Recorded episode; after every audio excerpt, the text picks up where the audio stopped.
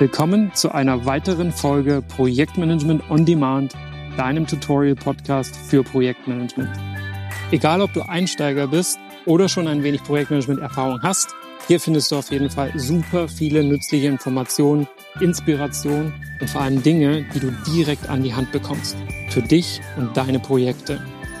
Hier erfährst du Folge für Folge, Thema für Thema, worauf es im Projekt ankommt, wie Projektmanagement richtig Spaß machen kann und wie du andere in deinem Team dafür begeisterst. Mein Name ist Chris Schiebel.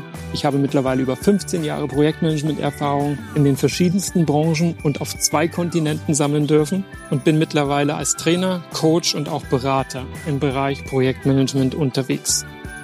Dabei unterstütze ich Unternehmen, genau wie Einzelpersonen, wie sie bessere und vor allem zeitgemäße Wege finden, erfolgreich Projekte zu managen. Und nun wünsche ich dir ganz viel Spaß. Los geht's. Wie gelingt es dir, andere für deine Sache zu gewinnen? Genau darum wird es in dieser Podcast-Folge gehen. Ein extrem mächtiges Tool dabei ist das Modell der vier Phasen der Überzeugung.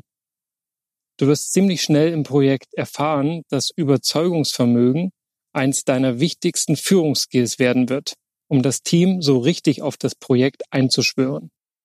Denn in den meisten Fällen hast du keinerlei disziplinarische Weisungsbefugnis gegenüber deinen Teammitgliedern. Vielmehr gilt es, alle Beteiligten zu motivieren. Und das gelingt dir am besten, indem du ihre ureigene intrinsische Motivation ansprichst. Darüber, genau wie über die Situation, in denen du das Modell einsetzen kannst, wird es in dieser Folge gehen damit du brillieren kannst. Versetzen wir uns dazu in eine ganz konkrete Situation, die du so oder so ähnlich ganz sicher aus dem Arbeitsalltag kennst. Stell dir vor, du hast eine tolle neue Projektidee, sagen wir für ein neues Tool oder Programm, das ihr in eurer Abteilung einführen könntet. Du hattest zuvor schon ziemlich viel Tolles über das Tool gehört und gelesen und konntest es auch selber schon ein wenig testen und verschiedene Dinge ausprobieren. Praktischerweise kommen ja die meisten Tools mit 30 Tagen kostenlosen Probeabo. Darüber hinaus findest du aber auch, dass das Tool ziemlich gut ausschaut und es total praktisch ist und neue Features hat, einfach Spaß macht, damit zu arbeiten. Kurzum, du bist davon absolut überzeugt. Überzeugt auch, dass andere in deiner Abteilung davon profitieren könnten und es sich daher lohnen würde, es ganz offiziell für alle einzuführen. Du trommelst also kurzerhand alle in der Abteilung zusammen oder nutzt gleich das nächste gemeinsame Team-Meeting und hoffst, dass der Funke deiner Begeisterung auf das Team überspringt. Mehr noch, du wirst in der Form überzeugen, dass du Fürsprecher gewinnst. Die Software ist nämlich nicht ganz günstig und sie einzuführen schaffst du auch nicht alleine. Ganz sicher sogar nicht. Es geht darum, Budget frei zu machen, Abstimmung mit der IT herbeizuführen, Anwendertrainings zu organisieren, Daten aus dem Programm, das ihr heute benutzt, zu migrieren und ganz sicher kommt ihr auch um Troubleshooting in der Einführungsphase nicht drumherum. Da brauchst du also nicht nur Fürsprecher, sondern auch Kollegen oder Kolleginnen, die sich einbringen wollen und Zeit dafür freischaufeln. Und wie wir alle wissen, meist ist so ein Thema einfach Arbeit on top. Doch du bist dir sicher, dass sich das auf jeden Fall schon mittelfristig für alle lohnen wird.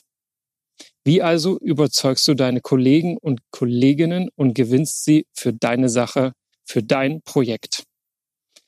Das genau ist der Kern der heutigen Podcast-Folge mit den vier Phasen der Überzeugung. Mit denen gebe ich dir nämlich ein System an die Hand, dem du genau in solchen Situationen folgen kannst. Sowohl dahingehend, wie du dich auf die Vorstellung, also den Pitch deiner Idee vorbereitest, als auch wie du die Story und Präsentation aufbaust. Zurück in deine Situation. Du stehst jetzt vor versammelter Mannschaft. Deine Kollegen und Kolleginnen und dein Chef oder deine Chefin ist auch da. Du schaust in die Runde, in die Gesichter jedes Einzelnen. Ein Paar scheint ziemlich neugierig gespannt, andere scheinen in Gedanken noch ganz woanders. Zwei, drei datteln lässig auf ihrem Handy rum, ein anderer Kollege scheint ziemlich unter Druck zu stehen und ist noch angespannt hektisch am Laptop versunken. Ein paar unterhalten sich, einer fehlt noch, eine andere kommt gerade sehr abgehetzt in den Raum gestürmt. Zum Glück gab es zumindest keine Absagen. Du fragst gerade in die Runde, weiß jemand, wo Tom ist, aber die Frage hat sich erübrigt. Da kommt er. Alle sind da, es kann losgehen. Bleibt nur eine Frage. Wie zur Hölle bringst du den wilden Haufen hinter dich und deine Idee? Das ist die Stelle, an der du jetzt Zettel und Stift parat haben möchtest, denn die vier Phasen der Überzeugung können auch für dich und dein Projekt Gold wert sein. Du atmest tief durch, du hast einen Plan, hier sind sie, die vier Phasen der Überzeugung. Phase Nummer eins sagt, dass es zunächst entscheidend ist, ein gemeinsames Bewusstsein zu schaffen. Hier willst du zeigen, warum das Thema relevant für alle Anwesenden ist. Alle im Raum sollen ganz rational erkennen und verstehen, dass die Abteilung als Ganzes von dem neuen Tool profitieren kann. Und erkennen, warum es so signifikant besser ist, als das, womit ihr heute alle arbeitet. Du stellst also, nachdem du kurz erläutert hast, warum sich alle versammelt haben, die Notwendigkeit in den Mittelpunkt deines Einstiegs in die Präsentation. Das sind also die Ist-Situation und welche Probleme das aktuelle Tool macht, wo es also nicht optimal ist und euch kollektiv Zeit und sogar Nerven raubt. Genauso stellst du deine Absicht heraus, dies zu ändern und dass es in deinen Augen eine Alternative gibt, die du sogar schon testen konntest. Was du hier erreichen willst in der ersten Phase ist ein Gefühl der Gemeinschaft. Ein We are in this together. Es geht uns alle was an. Du stellst heraus, dass du eine Sache verfolgst, die euch kollektiv behilflich sein könnte. Kurzum, du schaffst ein Grundverständnis. Du stellst das Interesse der Gemeinschaft heraus und zeigst auf die Kommunalität, den gemeinsamen Nenner aller im Raum, aller Anwesenden. Das ist Phase 1 von 4. Ein gemeinsames, kollektives Bewusstsein schaffen, ein Wir-Gefühl, Verständnis erzeugen.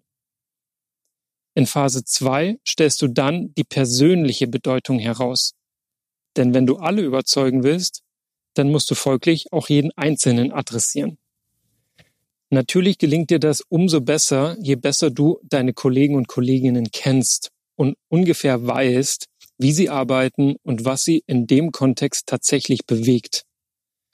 Am besten eignen sich also gemeinsame Beispiele, Situationen, in denen ihr gemeinsam festgestellt habt oder die Person auf dich zugekommen ist, um mit dir darüber zu sprechen, dass man, einer, jemand doch mal was machen müsste. So könne es schließlich nicht bleiben. Auf diesem Weg stellst du die ganz individuelle Bedeutung für diese Person heraus. Du stellst also ihr Interesse, das Interesse jedes Einzelnen in den Mittelpunkt und beantwortest für sie die Frage, what's in it for me? Also, was habe ich jetzt davon? Warum geht es ausgerechnet mich etwas an? Was hat das mit mir zu tun? Mit diesen Beispielen und dieser Perspektive erzeugst du in Phase 2 Betroffenheit und wächst definitiv Emotionen. Diese Emotionen gilt es in Phase 3 zu lenken. Sind also sowohl ein gemeinschaftliches Verständnis vorhanden, als auch die individuelle Betroffenheit erzeugt, werden sich deine Kollegen fragen, ja verdammt, du hast recht, aber was nun? Du machst sie auf jeden Fall neugierig und in Phase 3 möchtest du herausstellen, wie das Problem gelöst werden kann was genau Abhilfe schaffen kann und wie das gelingen wird. Jetzt zeigst du also beispielsweise eine Demo, die genau ein vorher beschriebenes Beispiel aufgreift und zeigt, wie es im neuen Tool gelöst ist und wo konkret der Nutzen entsteht. Auf diesem Weg triggerst du die Eigenmotivation deiner Kollegen und Kolleginnen, weil sie ja den Unterschied förmlich vor Augen haben.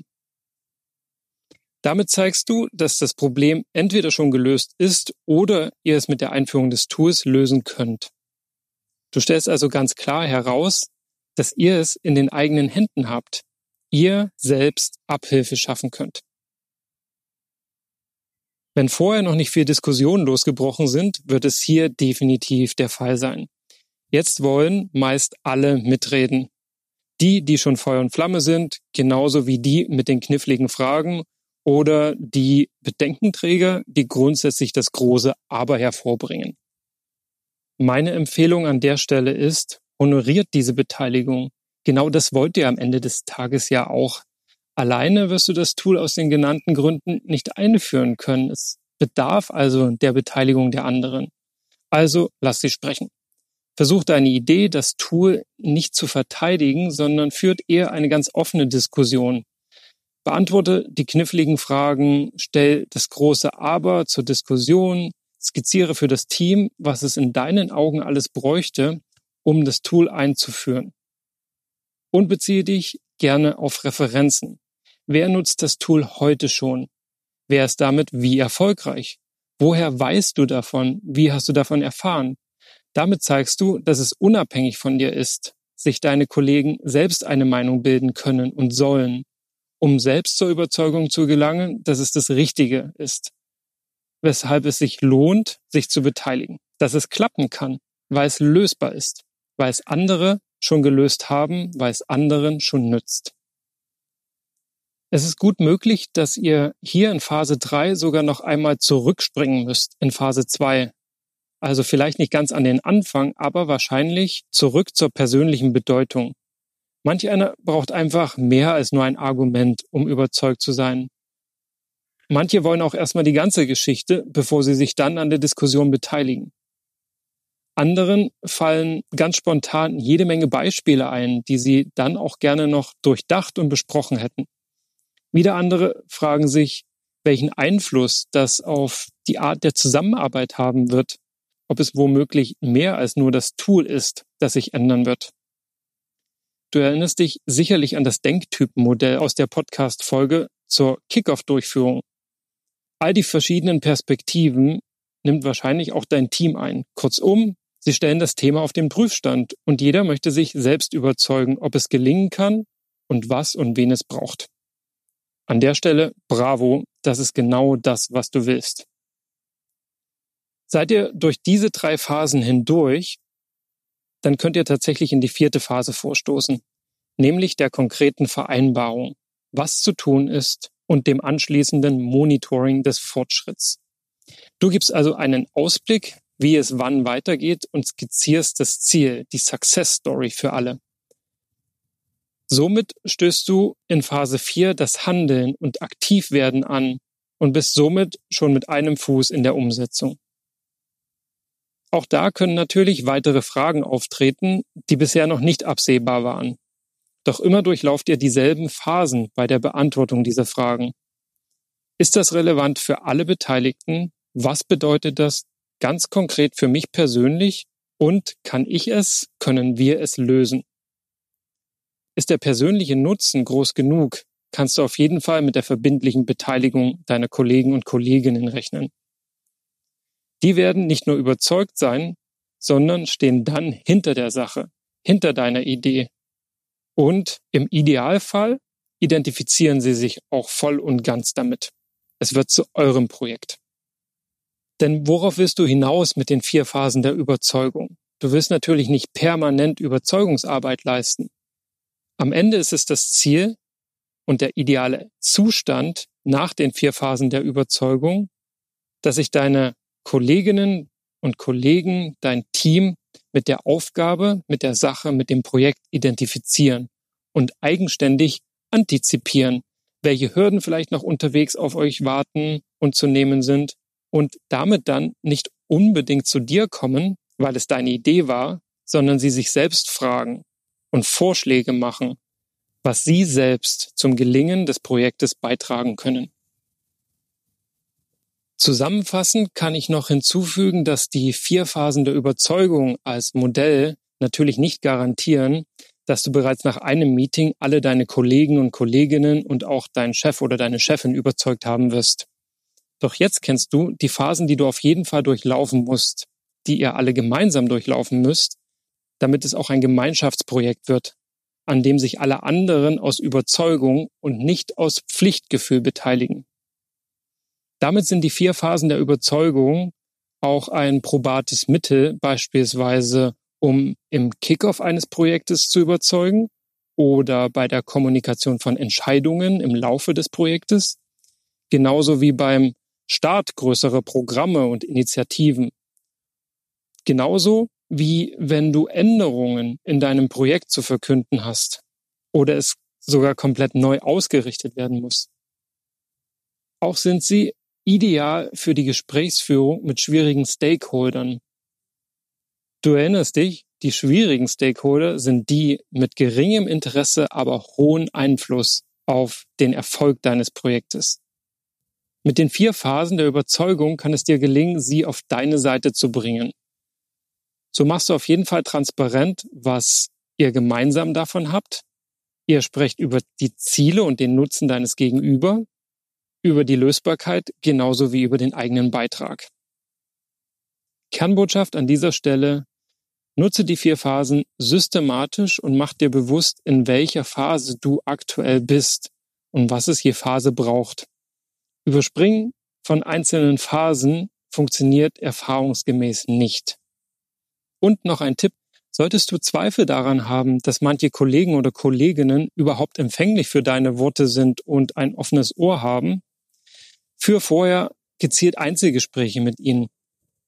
Manche schätzen so ein individuelles One-on-One -on -One sogar mehr, weil sie sich in der Gruppe womöglich nicht öffnen würden oder dann überrumpelt fühlen. Methodisch gehst du allerdings identisch vor stellen in jedem Fall heraus, warum ihre Beteiligung und ihre Stimme für dich und die anderen so wichtig ist und was es ihnen selbst persönlich individuell nützt. So sammelst du auf jeden Fall Fürsprecher für das eigentliche Meeting, die dich sowohl bei der Argumentation als auch der Vision wirkungsvoll unterstützen können. Mir selbst sind die vier Phasen der Überzeugung zum allerersten Mal in einem großen Transformationsprogramm während meiner Zeit als Berater begegnet. Da eine Transformation stets einen Wandel bedeutet, also ein Weg von hinzu, war es essentiell, dass auch alle Beteiligten davon überzeugt sind und ein Stück weit diese Transformation mitgestalten wollten, sollten, konnten. Sonst hätte definitiv kein Wandel stattfinden können. Damals hat mir die Systematik unglaublich geholfen, um meine Gesprächsführung und auch Präsentation dahingehend zu designen und schneller und leichter verstanden zu werden. So konnte sich das Team und alle Beteiligten auf jeden Fall schneller und besser orientieren, sich selbst verorten und dann den Weg mitgestalten. Die Methode selbst kann man sogar im Vertriebsprozess, da geht es ja schlussendlich auch um Überzeugung, in dem Fall des Kunden von deinem Angebot, einsetzen wie im Storytelling. Diese Podcast-Folge zum Beispiel ist genau so aufgebaut. Ich hoffe, du konntest dir wieder ein paar Notizen machen, die du jetzt mit ins Projekt nimmst. Wenn nicht, spring einfach nochmal an die relevanten Stellen zurück, denn ich bin davon überzeugt, dass sie in deinem Projekt für deine Ideen, für dein Team einen riesen Unterschied machen können. Und genau das wünsche ich dir jetzt.